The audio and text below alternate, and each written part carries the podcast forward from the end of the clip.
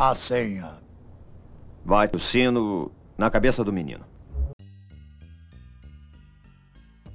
É Natal, não quero livros. Chega aí. O Natal do Carolivros não é um como qualquer outro.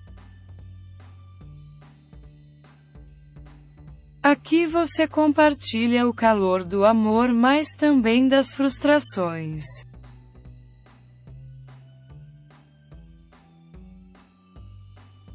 Ho, ho, ho! Feliz Natal! Previamente em Caro Livros. E como esse podcast aqui é um podcast muito diferenciado, como sempre, né? A gente vai trazer para vocês uma obra natalina nada convencional pra gente discutir. Afinal de contas, o que que sempre acontece numa boa reunião familiar de Natal, né? Treta! É. Treta! Né? Nós somos muito julgados fora do Brasil por ser de origem hispânica ou, enfim, né? Por ser de uma origem latina. O pessoal entende a gente como mal educado como invasivo, principalmente brasileiro, né? Brasileiro. O que era para ser uma época festiva vira uma época de pressão, porque você se sente pressionado não só a estar tá bem, mas a estar tá bem, providenciar comida, receber as pessoas na sua casa, comprar presente, um presente que agrade todo mundo, e, e cuidar da sua aparência ter que se arrumar. Tudo, ou, ou seja, todo esse evento acaba dando um trabalhão. Então, em vez de você descansar na época que deveria ser festiva, você trabalha em dobro. Sim, essa imagem que se passa é essa. E quando eu imponho limites, as pessoas acham errado eu impor limite, porque isso não condiz com aquilo que eu aparento ser. Isso também já é um outro, um outro viés. E no final, é que assim, não importa o jeito que você seja, é ruim do mesmo jeito. não faz diferença. Fique agora com a parte 2. Oi, eu sou a Carol Jack. E eu sou a Carol Will. E você está no Caro Livros, o podcast que lê mundos a fundo. Aqui no nosso podcast, a gente não vai apenas resenhar livros, a gente vai ler a realidade com a ajuda dele.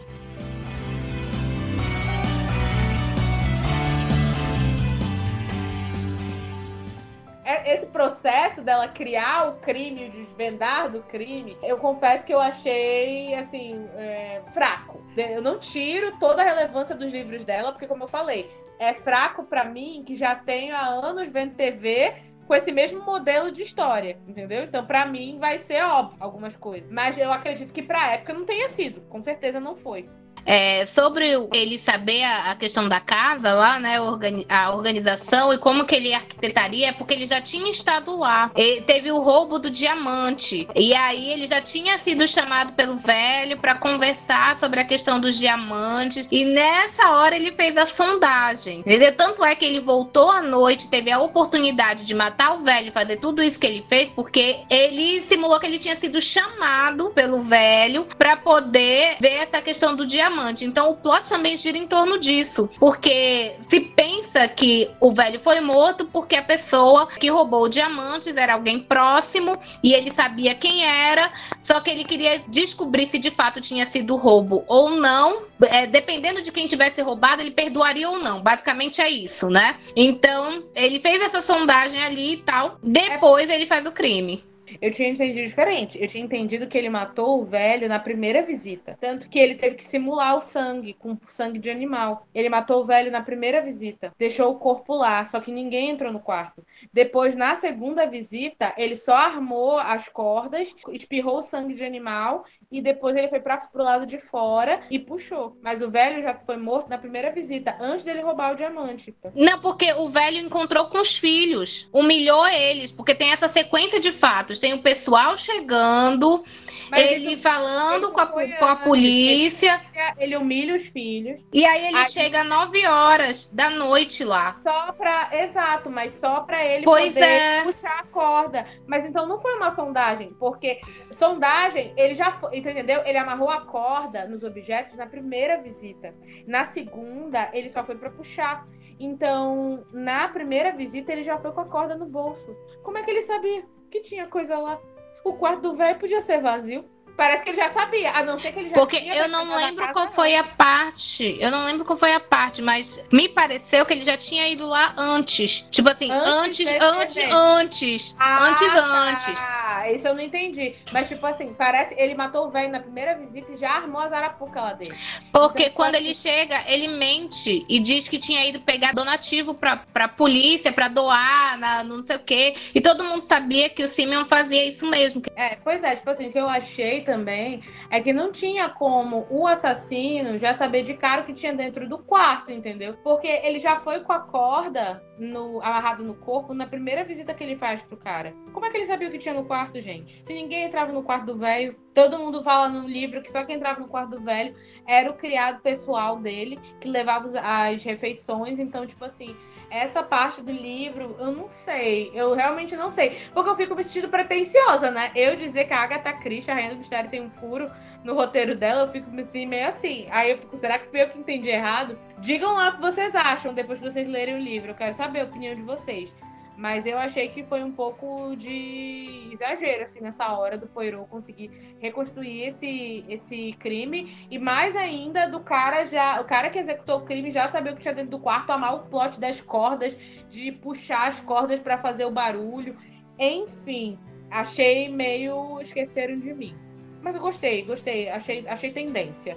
Entendeu? Achei, eu gostei assim dessa coisa de você misturar um grande clássico, esqueceram de mim, trazer ele para um, pra uma realidade de um livro como esse. Achei válido, achei justo. Na verdade, é precursora, né? Precursora do Precursora. Esqueceram. O Esqueceram de Mim é que teve a. a fez a cópia, entendeu? Porque o livro é de 1938, né? Mas aí a grande questão é: quem vocês acham que matou o velho Mendecreto? Porque essa é a grande pergunta da história. E todo mundo tem um motivo, né? Não eu. Todo mundo tinha motivo. E, sinceramente, gente, eu nem era da família e eu também tinha motivo. Então assim, fica difícil da gente, né? Adivinhar. Agora, eu tentei dar uma de metaforando. Mesmo sem ter expressões faciais, pra poder descobrir quem era. E falhei miseravelmente. A Agatha. Christie me enganou de novo. De novo. Ô, mulher. Esse livro não tem condição da gente saber quem é. Eu, pelo menos, também não consegui. Primeiro, eu, eu confesso que eu primeiro desconfiei do Alfred. Porque eu achei que ele tava com o pai dele, como ele era extremamente passivo, aquela coisa da passividade, passivo-agressivo, né? Tipo, aquela coisa de eu vou explodir de uma vez só. Anos sendo humilhado aqui pelo senhor, e aí agora o senhor quer me enfiar o filho que gastou toda a sua grana de volta aqui em casa. E aí, no momento de raiva, ele teria degolado o pai dele. Eu pensei logo nele, né? Pra mim, ele tinha o perfil. Depois, eu fiquei meio assim com a Hilda, porque ela fala aquela frase pro Simeon. Eu achei muito enigmática, porque depois que o Simeon convoca os filhos pra dizer que vai mudar o testamento, porque assim, ele faz isso. Ele convoca todos os filhos pro quarto e faz os filhos propositalmente escutarem uma conversa dele no telefone com um advogado, dizendo que ele ia mudar o testamento. Só que ele não diz como que ele iria mudar esse testamento, né? Pra quem que é a maior parte, ele não fala nada, ele só diz que ia mudar. E aí ele chama todos, e aí quando ele chama todo mundo lá pro quarto, ele sai descendo a lenha. Ele diz que ele estava muito envergonhado, que ele esperava que talvez lá fora um dos filhos ilegítimos dele fosse melhor do que esses que ele teve, que ele assumiu. Porque todos eles eram uma vergonha, nenhum deles era homem, de verdade. Depois até a Hilda bota um ponto que eu não tinha parado para pensar na hora. Mas ela diz pro Poirot que ele diz isso porque nenhum dos filhos dele deu neto, né? No caso, um neto homem para ele. Que vocês sabem que isso era muito importante antigamente, até hoje, mas assim, antigamente, por uma questão financeira, isso era, isso era importante, porque a questão das propriedades e do nome da família passar adiante, né? Quando a mulher casava, ela mudava de nome, né? Ela perdia o nome da família dela e assumia o nome do marido, então o nome da família não era passado adiante. E as propriedades dela não eram mais dela, passavam a ser do marido, né? Eram englobadas ali pelo marido. Então, financeiramente falando, né? Antigamente você tinha que ter um sucessor do sexo masculino, porque as mulheres não tinham direito de manter as suas propriedades, né? Que é uma grande injustiça. Então, é, ele fala, né? Tipo, que todos os filhos dele não valem nada, não vale o, o chão que pisam. E aí, ele fala assim que vai mudar o testamento e xinga a galera. Então ele joga bomba para que eles briguem entre si e ainda escroteia com todo mundo. Aí a Hilda, depois que vê ele falando, fazendo tudo isso, ela diz assim para ele que ela tá com medo. E aí ele fala assim: você tá com medo de mim? Ela, não, tô com medo de você, não. Eu tô com medo por você. E aí eu achei essa frase enigmática. É engraçado que também acabou o livro e não sabemos por que foi que ela falou isso.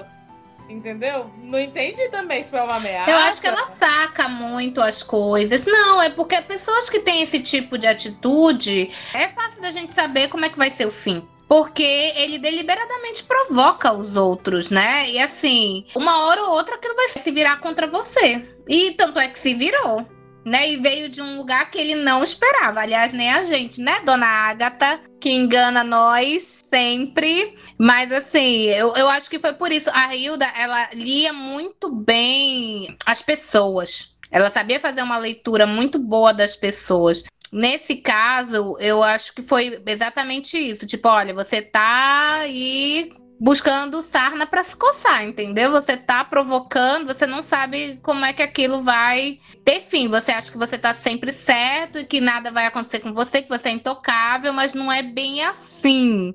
Eu acho que era nesse sentido do que ela tava querendo ali dar esse toque para ele, né? Tipo, para de fazer leseira, seu doido. E ela saca logo de cara quando ela conhece ele que todo aquele aquela good vibes que ela achou que encontraria com o David, né, de Natal ela saca logo de cara que não é aquilo que vai ter, então ela fala assim pro David que ela errou, que não era para eles estarem lá, e enfim. Ela já sacou, entendeu? Mal, mal chegou, ela deu aquela olhada, aquela sondada, ela já sacou. Então, acho que ela é muito perceptiva nesse sentido. E o Poirot reconhece isso também, porque das mulheres, a que causa mais assim coisa no Poirot é ela, né? Então, é por causa disso que ela é muito observadora e presta bastante atenção nas coisas.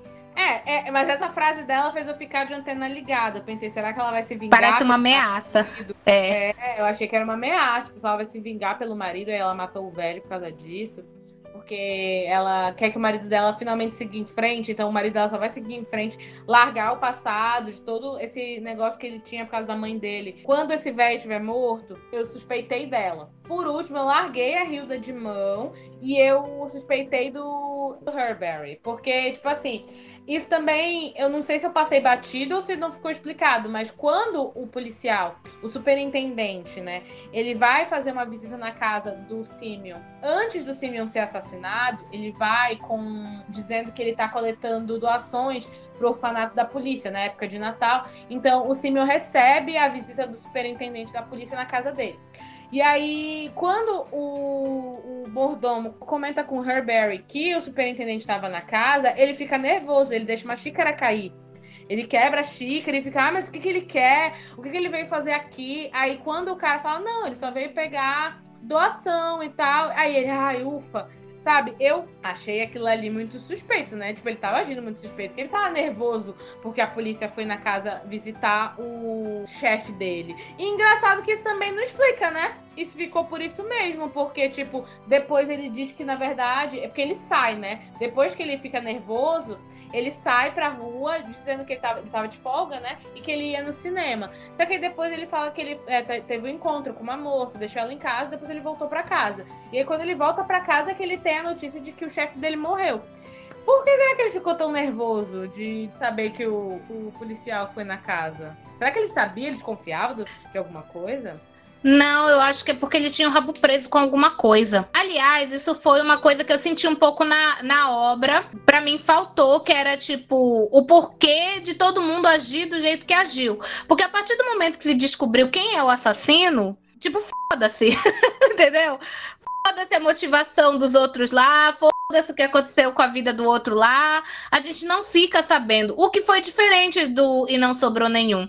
Porque com a carta que chega lá no final, né, a gente tem todo desenrolar, motivações, de onde veio, tal coisa. Tem uma explicação minuciosa aí. E aqui não. Desvendou quem é, fim da história, acabou, né? Então a gente não sabe. Mas eu acredito que ele deve, deveria ter um rabo preso. Ele poderia ter mentido no currículo currículo, ele pode ter ficha na polícia, ele pode ter, ter uma série de coisas aí que pode ter acontecido. Ele não gostaria de ter a vida investigada. E a polícia investigou mal e porcamente, agora refletindo sobre isso, porque só checaram o álibi dele, que ele estava com a menina. Mas toda a história pregressa dele, cadê? Hein, polícia? Cadê a história pregressa desse personagem? Não sabemos, entendeu?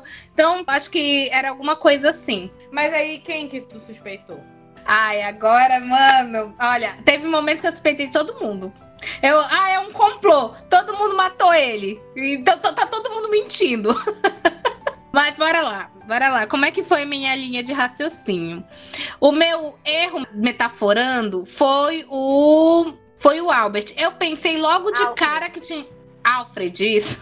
Tô trocando o nome do espe- Quando eu não tenho a minha listinha por escrito, eu vou esquecendo o nome dos personagens tudinho, some tudo na minha cabeça. Eu sei a história, os nomes, assim, vai tudo embora. O Alfred, na hora que ele vai prestar depoimento pra polícia, ele fala assim, que ele tá muito feliz que a polícia tá lá pra investigar, que é pro Poirot fazer tudo que tiver ao alcance dele, que não é pra poupar gasto, que é pra, que ele vai pagar, mas ele quer que descubra o responsável, porque o pai dele tem que ser vingado. Esse excesso de emoção aí dele foi o que me levou acreditar que ele estava mentindo. Porque assim, gente, olha, normalmente, aí eu já tô também falando da minha experiência pessoal de vida, né? Mas normalmente, pessoa exagerada tá mentindo, entendeu? Foi, e- foi essa vibe metaforando aí que eu. Que eu usei. chocada. Primeira vez que eu tô vendo. Devia- Exato! O, tem aquele exagero. Ai, o meu pai tem que ser vingado, isso não pode ficar assim e tal. E eu já li outros livros de, de suspense, romance policial, que não são da Agatha, que tinha esse plot. A pessoa, é, aparentemente, mais interessada em desvendar o caso era, na verdade, o culpado. Né? Então a pessoa é, usava todo esse teatro para mascarar ali as coisas enquanto ela ia, porque como ela era a principal interessada, as informações vinham até ela. Digamos assim, é- era uma, uma coisa dupla, né? Um benefício duplo ali. Você fingir que você está muito interessado de que isso seja resolvido, então é, passa uma, uma, digamos assim, uma credibilidade de que você realmente está sofrendo com aquilo. E outra, como você é o principal interessado, às vezes você é a pessoa que está pagando para investigar, sendo que você é o culpado, faz com que você tenha informações privilegiadas. Então você pode se proteger ali de um determinado, de uma determinada ideia da polícia e você pode manipular de alguma forma para você escapar, tá? Então eu fui por esse viés aí, só que eu estava enganada. eu estava enganada e tal. E esse discurso do meu pai ser vingado não foi só do, do Alfred, não. Na verdade, todos os filhos falaram, inclusive o David. E eu fiquei assim, tipo, mano, ele queria o pai dele morto, ele desejava isso. E sim, ele desejava a morte do pai dele, com razão, né? Não tirar a razão dele. Mas sai da boca de todos, tipo assim. Por mais que ele seja errado, a gente precisa que isso seja vingado. Isso não pode ficar assim, porque ele foi assassinado, ponto, acabou. Aí, opa, eu não posso ir por esse, por esse ângulo, porque todos eles, então, podem ser o- os culpados. Inclusive, o Poirot chega a cogitar essa hipótese de que irmãos estavam mal comunados ali para praticar o crime e um criar o álibi do outro. estavam. E errados não estavam se eles tivessem feito isso. Na verdade, perderam a oportunidade. perderam a oportunidade. Eles estarem brigando pela herança, ficava aí a dica, mas enfim. Aí depois eu desconfiei da Lídia, a esposa do Alfred, porque eu achei que ela era a pessoa com mais sangue frio ali, de todas elas. Digamos assim, é como ela não perdia a pose em nenhum momento, ela estava sempre mostrando aquela fibra, aquele jeitão dela, e ela estava querendo que o Poirot seguisse uma linha de investigação. Ela, ela chegou para conversar lá do lado do Poirot, né? ela foi a primeira que viu o lá andando pela propriedade, ela já aproveitou a oportunidade, já foi lá. Porque, gente, olha, quando você tá assim, tentando descobrir uma coisa e chega alguém e fala: Olha, você já pensou naquilo? Você automaticamente vai di- direcionar o seu pensamento para aquilo e talvez você tome aquilo como verdade. E aí, né? Enfim, a manipulação é assim que ela acontece, né? Então eu achei que ela foi muito assim Foi muito pra frente, tipo, eu vou ser a primeira a falar com ele, que é pra ele ir pra aquela linha que eu tô querendo que ele vá e, e, e, que ele siga ali, entendeu? E não pense mais em outras coisas. Então, eu achei que ela, ela foi muito manipuladora nesse sentido. Então, eu, eu duvidei dela. A Hilda, eu achei que seria muito óbvio. Justamente por causa da frase enigmática, entendeu? Não que o óbvio não possa ser o assassino, porque às vezes sim, às vezes o Mas óbvio é. Também jogou ali uma frase, ela, ela citou Ma é, Macbeth, né, do Shakespeare. É Ela diz: quem diria que o velho tinha tanto sangue nas veias quando ela vê o corpo do símio. É, é, isso também ficou esquisito ali. Uma então, frase estranha, né, pra situação ali. Mas refinada, né? Assim, numa situação dessa que, tipo, Vou todo mundo fica chocado. Não Eu vou gritar. citar Macbeth de Shakespeare, claro. Óbvio. então eu, eu achei que, justamente por causa desse sangue frio dela, assim, com a situação toda, eu, eu desconfiei dela. E a minha última desconfiança, que também foi errada, que não é ela, foi a Pilar. Eu imaginava que a Pilar não Essa fosse sim, da família. Era óbvia demais. Ah, tu imaginou que ela não fosse da família? Sim. Parabéns! Parabéns! É, porque assim, já spoilers aqui, a Pilar Double Crossing do Double Crosser, ela não era da família. Ela não. Então quem é? A usurpadora. Quem é a Pilar, então? Se ela não é a neta, ela é alguém se passando pela neta. Essa daí eu não vi. Essa daí eu não enxerguei, não. Parabéns. Teu faro tá melhor Sim, eu desconfiei dela. Eu desconfiei muito dela por causa da. a- primeiro, assim, a primeira coisa que me fez pensar nisso foi o fato de eles nunca terem visto ela nenhuma vez, nem por foto. Eles não Ah, mas isso conheciam. Não, mas isso aconteceu de verdade. Eles nunca viram, tanto que eles se deixaram enganar. Eles nunca viram. a- Sim, a foto exato. Nem do marido Aí pareceu pra mim que poderia ser qualquer pessoa. É, eu fiquei assim, eu achei muito esquisito. Tá certo que assim, hoje em dia, com o Google a gente resolve isso, né, gente?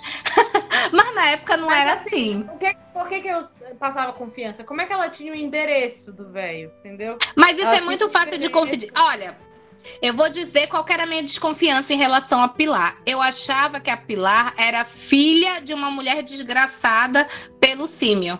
Era isso que eu achava que ela era. Que ela não era neta dele. E que ela estava indo justamente para se aproveitar ali da situação e fazer alguma coisa. Era isso que eu pensava dela, porque eu achei ela estranha do começo ao fim. Desde a história do trem, e dela falar do inimigo, o que ela faria com o inimigo, né? Cortar a Então, garganta. que sabe por que eu achei que era óbvio demais que fosse ela e eu não desconfiei dela? Por causa dessa frase dela no trem. Que ela tem a conversa com o Stephen, aí ele pergunta o que, que ela faria com o inimigo dela, e aí ela faz o gesto de cortar a garganta com o dedo. Eu faria isso aqui, ó. Ah, aí corta, tipo, vou- eu degolaria. Aí eu falei, ah, mano, tá muito óbvio, o cara foi degolado. Aí ela disse que ela degolaria. Vai ficar muito na cara. Eu pensei isso, sabe? Eu falei, não, não é ela. Ela, ela e o Stephen eram os que eram mais na cara, porque eles não eram da casa. Então eles eu descartei logo, porque eu pensei, a Agatha Christie não ia fazer um plot óbvio desse. É, mas o problema é que assim, às vezes a gente pensa, o óbvio não será e às vezes o óbvio é. O Você lugar tá- mais seguro é o lugar mais óbvio, né? O que dizem. Então, é, eu, eu fiquei assim. E outra coisa foi a hora do passaporte, que é aí que eu fiquei desconfiada dela mesmo. Porque quando o Poirot pede pra ela o passaporte, é, ela ali dá uma, né? Dá uma mágica rápida pra sumir com o passaporte dela, pra dar um fim e tal. Então, eu achei aquela atitude dela muito suspeita. Eu desconfiei de leve do Stephen, na mesma vibe que eu tava de- desconfiando dela. Ele, Eu na verdade, era alguém que queria se vingar dele, Eu por algum motivo. Mais, dela- mais dele, desculpa. Eu desconfiei mais dele, porque logo no início a gente ouve os pensamentos do Stephen. Logo de cara. E aí ele fala: não, ele chegou na Inglaterra e aí ele tá meio que pensando assim: ai, cara, eu não devia ter vindo, acho que eu vou voltar lá, de volta pra minha terra. Eu, eu, eu deveria ter vindo, isso aqui foi um erro. Aí depois ele para e pensa: não, eu vim aqui fazer isso e eu vou fazer. Só que ele não diz o que é. E aí, em seguida, ele vê na mala da Pilar o endereço para o qual ela estava se dirigindo e ele reconhece. Então eu fiquei, opa, opa, não tem alguma coisa errada. Ele, ele conhece a família dela, ele sabe que é a família dela e ele tá vindo com um propósito. Ele, eu confesso que eu fiquei. Mas tu sabe que eu depois eu esqueci disso? Eu fiquei desconfiada no início e depois eu comecei a dar atenção a outros personagens e me esqueci dele. Confesso. Eu não fiquei muito desconfiada dele, não, porque eu achei ele muito à margem de toda a, a, a situação. Entendeu? Ele tava mais lá como um espectador mesmo, né? E, e enfim, eu achei meio não sei, não, não, desconfiei muito dele, não, mas a Pilar eu achei que ela fosse filha de alguém, ela tava se passando pela. Eu sempre tive uma desconfiancinha assim dela é, em relação a isso. E, e quando teve a, a, questão dos diamantes, porque é, o velho mostra os diamantes para ela, né? Os diamantes brutos, e aí ela fica toda interessada e não sei o quê. Aí que eu fiquei mais ainda, fiquei, mano, essa menina aí, ela tá querendo se aproveitar para roubar. Ela se infiltrou aí na família, se passando pela neta. Não tem como provar, Entendeu? Porque nessa época não tinha como. Hoje em dia a gente tem como resolver. Como eu disse, um Google a gente resolve isso rápido. Mas nessa época não, então era muito fácil a gente enganar. E eu sou treinada o quê? Na usurpadora, gente tá? A minha referência é essa, de uma se passando pela outra, de uma dizendo, né, a princesa e a plebeia. Outra referência também. Então, assim, na minha cabeça eu pensei, olha, talvez ela esteja se passando, mas eu não imaginei que fosse como foi a situação. Como é que então, foi? A minha... Fala aí para os nossos espectadores, eles não sabem. É porque ela ela tava viajando junto com a neta, aí teve lá o bombardeio, até aí a história dela era verdadeira. né? É, e teve o bombardeio, o motorista realmente morreu e a neta morreu também. Ela estava no mesmo carro, elas estavam viajando juntas e a menina morreu. E ela viu ali uma oportunidade, porque a menina contou a vida dela todinha pra ela. Né? A, a verdadeira Pilar contou a vida dela.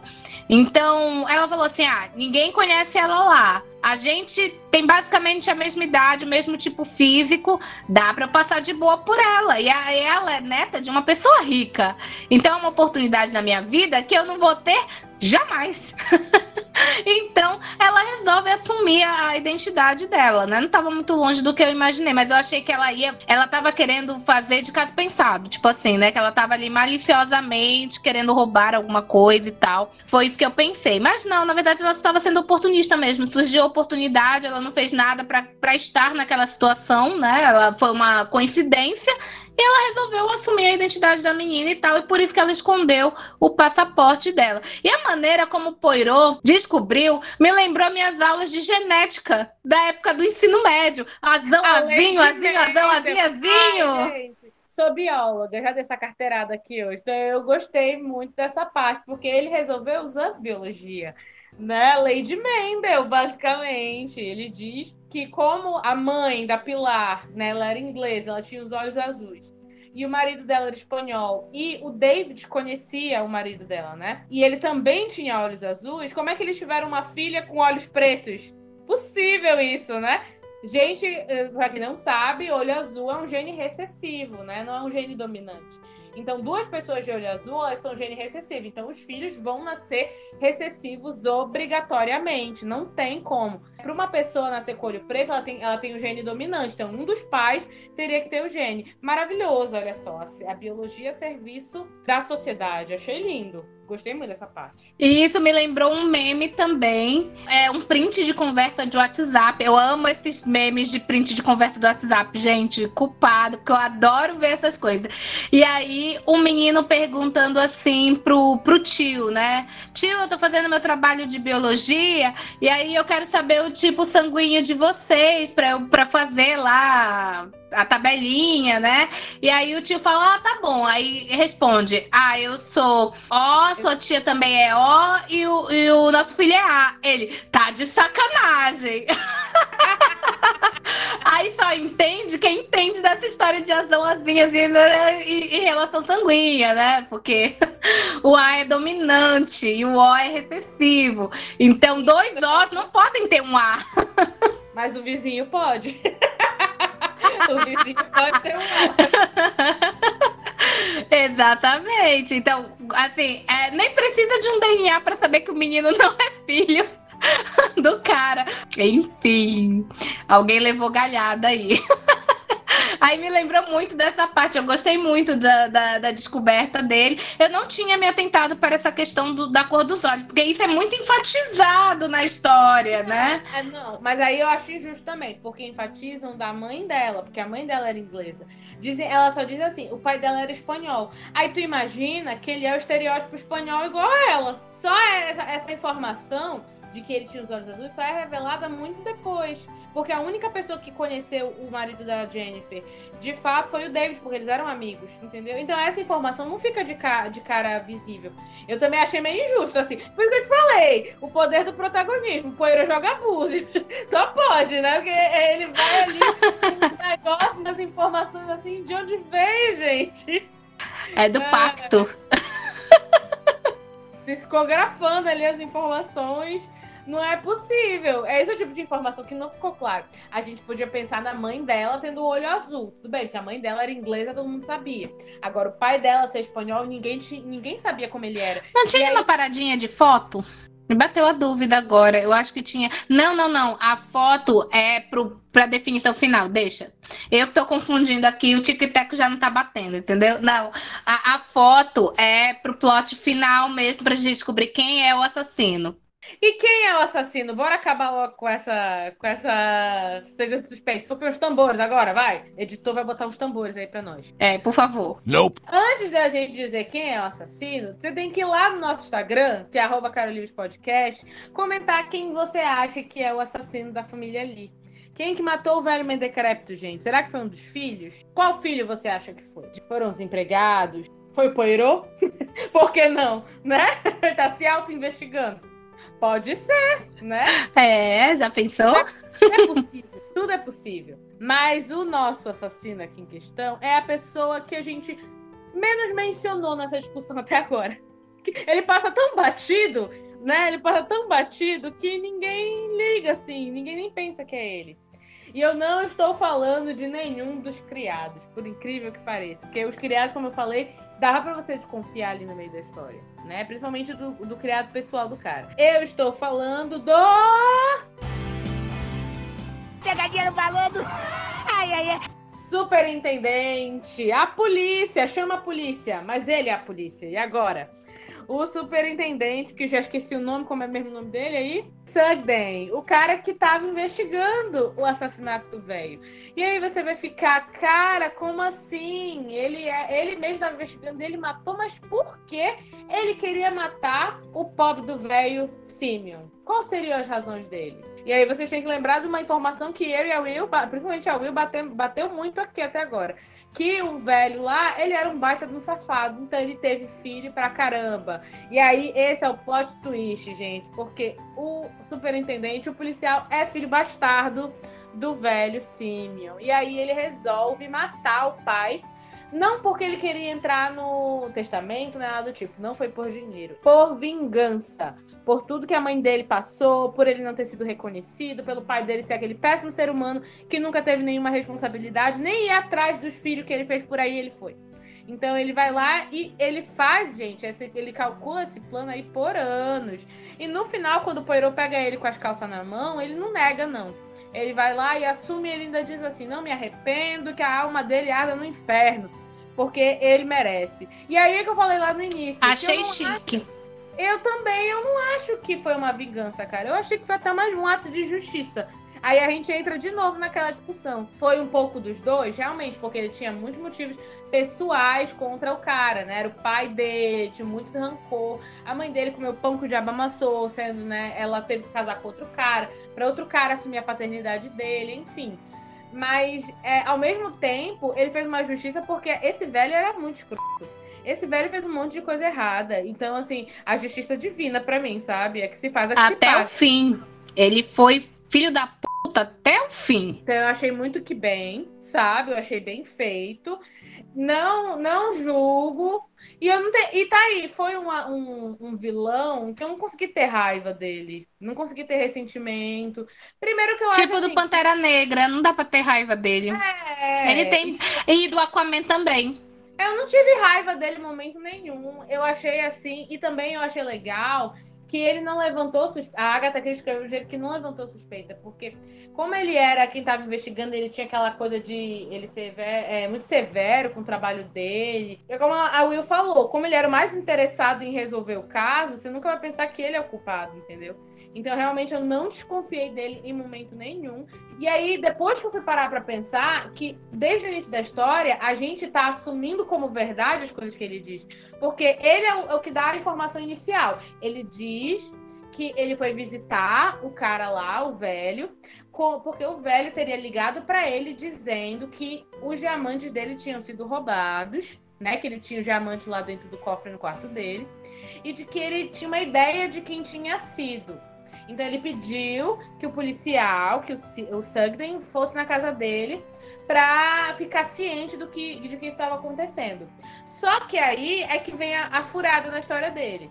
Depois ele disse que, em vez do, do velho já usar ele como uma ameaça para a pessoa que tinha roubado ele, não. O velho disse assim: Ah, volta aqui mais tarde, que mais tarde eu vou ter a confirmação de quem é. Então foi aí que morou o furo da, da história dele, porque foi uma atitude muito suspeita, né? Se o cara tava desconfiado que alguém roubou ele, chamou a polícia, pra que, que ele ia mandar o cara voltar só depois?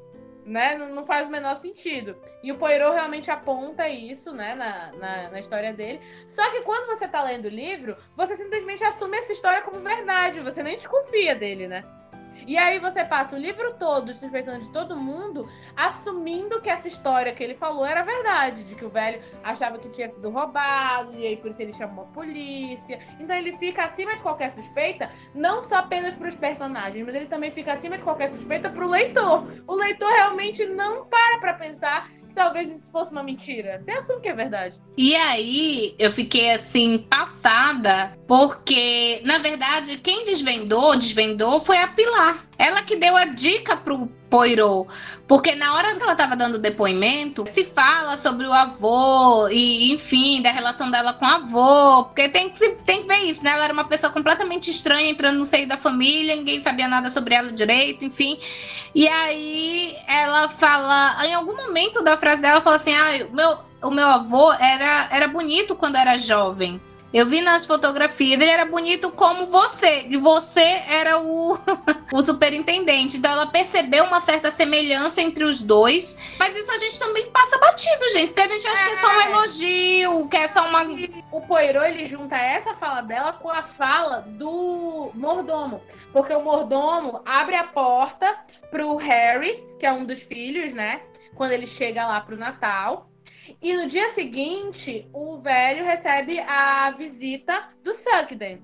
E aí, quando o Sugden bate na porta, a silhueta que o, o mordomo vê parece muito do Harry. Tanto que ele fala assim: parece que eu tô vivendo o mesmo dia duas vezes, né? Eu tô fazendo de novo a mesma coisa, a mesma pessoa tá batendo na porta. E aí, quando ele abre a porta, ele fala: ah, não, não é o Harry, é o Sugden. Então, existe uma semelhança entre eles, porque eles são irmãos, né? O Harry, o Sugden parecia muito com o Harry, que parecia muito com o, o Simeon, com o velho. Então tinha, aliás, o Simeon gênio forte, né? Porque ele, tá fazendo, ele fez um bando de filho, todo mundo parecido, né? E aí, falar em parecido, você tem uma outra pessoa entrando na jogada, que também era parecida.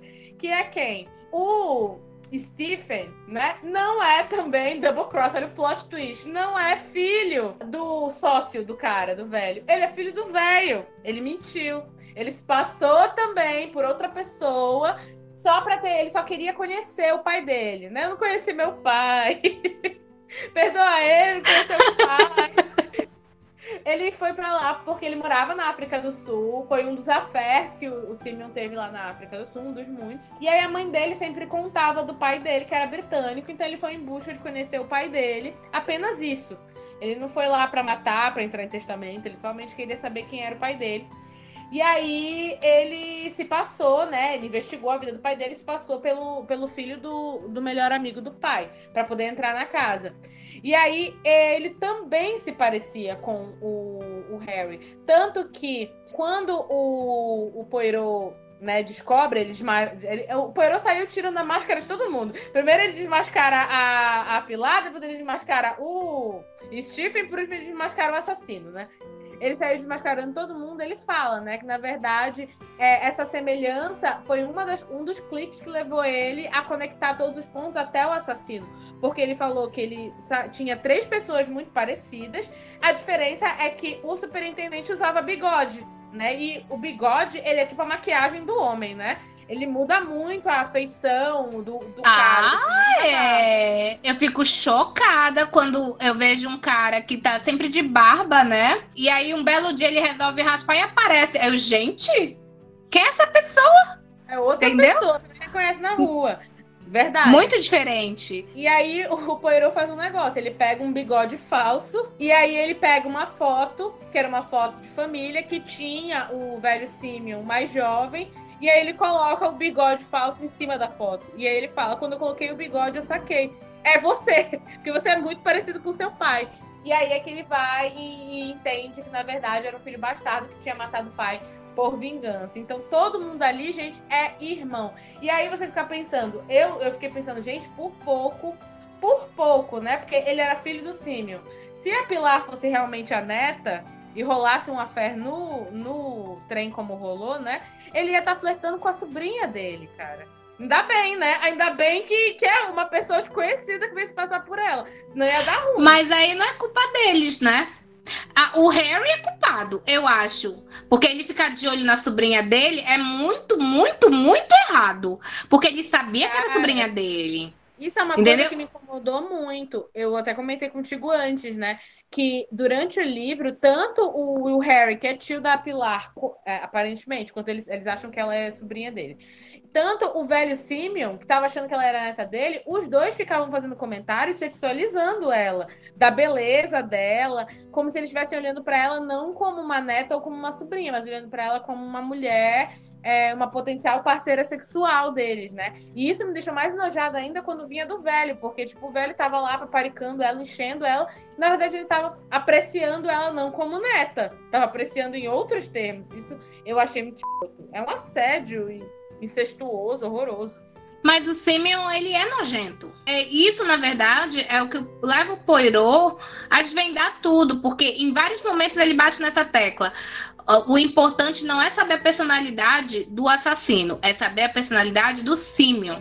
Eu quero saber como ele era. Em vários momentos o Poirot bate nessa tecla, porque ele queria entender em qual calo que o Simeon tinha pisado para gerar o, o, próprio assassinato dele, né? Então era nisso que ele ficava pensando o tempo todo. E é batata, né? Porque na verdade foi a safadeza do Simeon que, que acabou condenando ele. Então, é, essa questão, a gente sabe que ele é uma pessoa nojenta. Eu não ia querer estar perto de um homem desse, mas nem assim, ai, gente, ainda mais rico, né? Rico acha que é dono do mundo, entendeu? Então complica ainda mais, porque acha que tá acima do bem e do mal, tá acima da lei, tá acima da, da vida, né? Ele se sente muito nisso. Então eu, eu fiquei meio. Aí ele era nojento, nojento, velho nojento, velho lambão, que nem lá no chocolate com pimenta.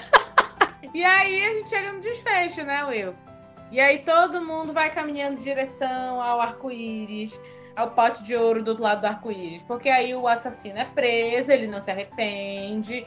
E aí todos os filhos saem inocentes, ilesos. E curiosamente, né, não se sabe o que, qual era a pretensão, se realmente existia alguma pretensão por parte do, do velho Simeon de mudar o testamento. Mas o testamento que ficou valendo foi o testamento que ele tinha feito já antes, né? 15 anos atrás. E curiosamente, é um testamento que é surpreendente porque vai de contra a tudo que ele expressava no dia a dia. Porque, de fato, o Alfred, que era o filho que morava com ele, que era o filho que ele humilhava, detestava, que ele subestimava, né? Chamava de idiota para baixo, achava o Alfred um inútil, né? Um completo inútil. Era o que ficaria com metade da herança só para ele, e a outra metade seria dividida entre os restantes de todos os filhos, incluindo até a Jennifer, que fugiu, e o Harry, que também roubou ele. Mas a maior fatia ficaria pro Alfred mesmo, filho que ele, né, mais assim, subestimava e achava um bosta na água. Então, assim, eu fiquei pensando, né? E aí estou querendo passar um pano? Não, não estou querendo. Vai parecer, mas é porque eu também tenho aquela coisa de que existe também um estereótipo daquele vilão, aquele cara mal, que no fundo ele tinha um coração mole, né? Só se fazia de mal. Porque, tipo assim, ele vivia humilhando o filho, mas era o filho que ia receber mais dinheiro, né? Então, entre aspas, ele reconhecia o que o Alfred fazia por ele, né? E até os filhos que em teoria não mereciam nada, até o David, que foi o filho que deu as costas para ele, que se ressentia muito dele, que disse que podia tirar ele do testamento que ele não estava nem aí porque ele odiava o pai dele, até o David ia receber uma parte. Em teoria ele estaria fora, porque foi o que ele prometeu. Ele prometeu que se o David saísse pela porta lá, ele não ia receber nada, né? E não era o caso. Mas no livro diz muito que o Simeon, ele era nojento, mas ele era generoso. Então, eu acho que pode ser mesmo uma coisa compensatória. Entende? Tipo assim, ah, eu dou dinheiro para estranho, eu não vou dar pro meu filho. Ah, eles são os inúteis, mas eu vou dar o dinheiro para eles, entendeu? O Alfred, eu acho ele deplorável como, como filho, enfim, mas é o que ficou aqui. Então, ele vai ter a parte dele. Eu não vejo isso como uma, uma, um grande ato benevolente, como se fosse redentor. Não, não chega a ser redentor. Mas eu consigo entender pela lógica, porque os empregados dizem, né? Defendem até, dizem que ele é muito generoso. Então, eu acho que a generosidade dele, assim, foi igualada para os filhos. Apesar de que a gente pensa, né, que, que com os filhos ele deveria ter tido outro tipo de atitudes. Só o dinheiro em si, né? É, não muda nada nada. Mas eu fiquei surpresa. Agora, isso daí a gente não sabe, né? Porque a gente não sabe se ele realmente ia mudar o testamento. Eu, particularmente, acredito que ia. Ele, mas eu acho que ele ia no sentido de que ele ia incluir a Pilar. Era só isso. Se bem que a Pilar já tinha uma parte garantida, porque ela ia Não, não tinha. Isso gerou briga também, porque a decisão dos irmãos deu treta entre os irmãos depois dessa divisão do dinheiro, porque ela foi feita antes de a gente descobrir o assassino, né? o testamento foi dividido, foi mostrado antes de descobrir o assassino. E até então, a Pilar, que não é Pilar, seria a neta. Só que aí, a, o que acontece? Herança feminina não passa pro filho. Entendeu? Tinha que ser só se a ah, Jennifer é, estivesse é viva é que ela iria receber a, a parte. Como a Jennifer não estava viva, então a parte ia ser redistribuída para os demais, de acordo com o que estava previsto no, no, testamento. Ou se ela tivesse sido um filho homem. Aí Exato, aí era outra questão. É, eu acredito que ele ia mudar no sentido de incluir a Pilar. Eu não acredito que ele iria retirar ninguém.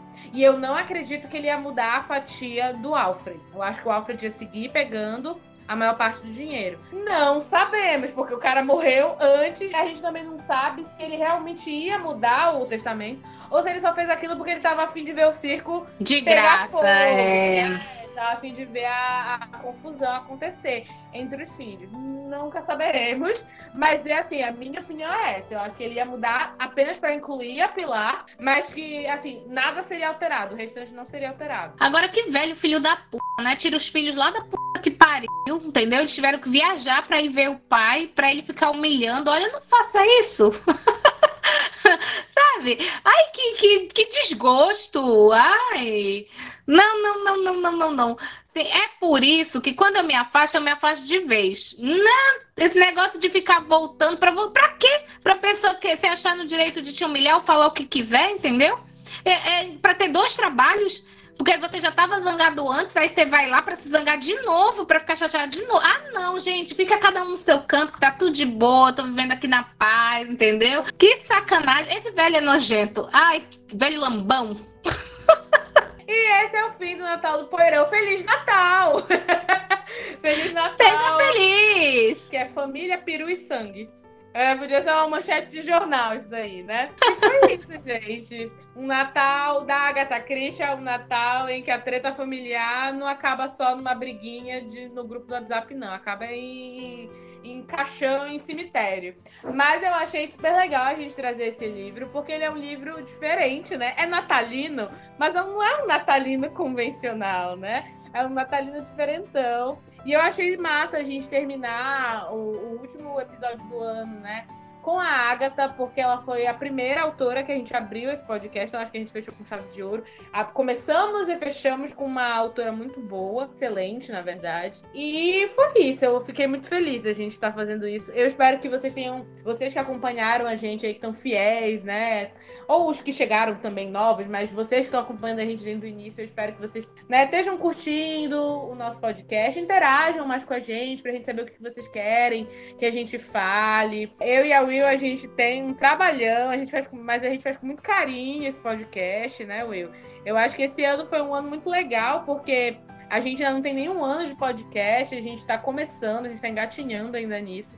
Mas eu acho que a gente produziu muito, eu tô muito orgulhosa do que a gente fez aqui até agora, da nossa caminhada, de todas as coisas que a gente comentou. Então, eu- é isso. Eu queria dizer que eu tô gostando muito de ter vocês escutando a gente, que eu espero que vocês sigam acompanhando a gente no ano que vem, que no ano que vem vai ter muita coisa legal, que a gente já tá cheia de ideias. Muita coisa. Ixi, o que não falta aqui é criatividade. Meu querido, a gente aprendeu com os melhores, né? Somos filhotes de Agatha Christie, então criatividade aqui é o que não falta. E eu gostei da gente ter feito essa análise, porque era um livro da Agatha Christie que eu não conhecia. Eu já li muita coisa da Agatha Christie, gente. Eu sou fãzinha assim de carteirinha. Inclusive, eu acho que o próximo a gente tem que trazer a Miss Marple. Porque a Miss Marple, pra mim, é a heroína perfeita. Porque ela é humilde e ela é super inteligente. Ela, sabe, saca as coisas muito, muito de boa. E eu, eu acho que ela pisa no Poirot. Assim, minha humilde opinião, entendeu? Tem pessoa que gosta muito do Poirot, mas eu, eu prefiro a Miss Marple porque eu acho ela divina, maravilhosa. Foi, foi legal descobrir o plot, porque sim, a Agatha Christie me pegou, né? Sem, como sempre, nunca descubro. Sempre acabo surpreendida por ela. E aí foi legal também, porque como eu e a Jack foi a primeira vez que a gente leu, aí então, tipo, tá super inédito mesmo, porque o E Não Sobrou Nenhum foi uma nossa releitura, que foi o primeiro episódio do, do podcast, né? Então é uma outra pegada, porque a gente já tá familiarizado com a história, com os personagens e tal. Aqui não, foi tipo a surpresa geral, e gente, foi top. Se, eh, se você escutou todo o nosso podcast, mesmo sabendo o plot twist, vocês vão curtir fazer a, a, a leitura, porque é muito legal. Ela escreve divinamente e vocês vão ver que, nossa, é verdade, a gente não tinha como desconfiar, ou desconfia de todo mundo. Menos do que deveria desconfiar. Enfim. E para finalizar minha fala de Natal, Feliz Natal, muitas bênçãos para todas as famílias, né? Principalmente nesse momento difícil que a gente está passando. Fora Bolsonaro, tá? Votem com consciência no que vem, porque sim, eu já Fora estou Bolsonaro, preocupada. Fora Entendeu? Bolsonaro. Nunca, ele não, ele nunca. Nunca Ele mais. nunca, nunca mais, pelo amor de Deus, tá? Então, já deixando aí é, a pensada pro ano que vem, já se prepare. Se você não tem o seu título regularizado, regularize, porque a gente tem que tirar esse cara do poder, né? E eu fico muito feliz de quem escuta a gente com frequência. Interajam mais com a gente, sim, porque a gente gosta da interação, tá? Eu adoro quando eu abro caixinha de, de, de pergunta lá no Instagram e o pessoal responde. Ai, gente, meu coração não aguenta. Eu fico muito feliz.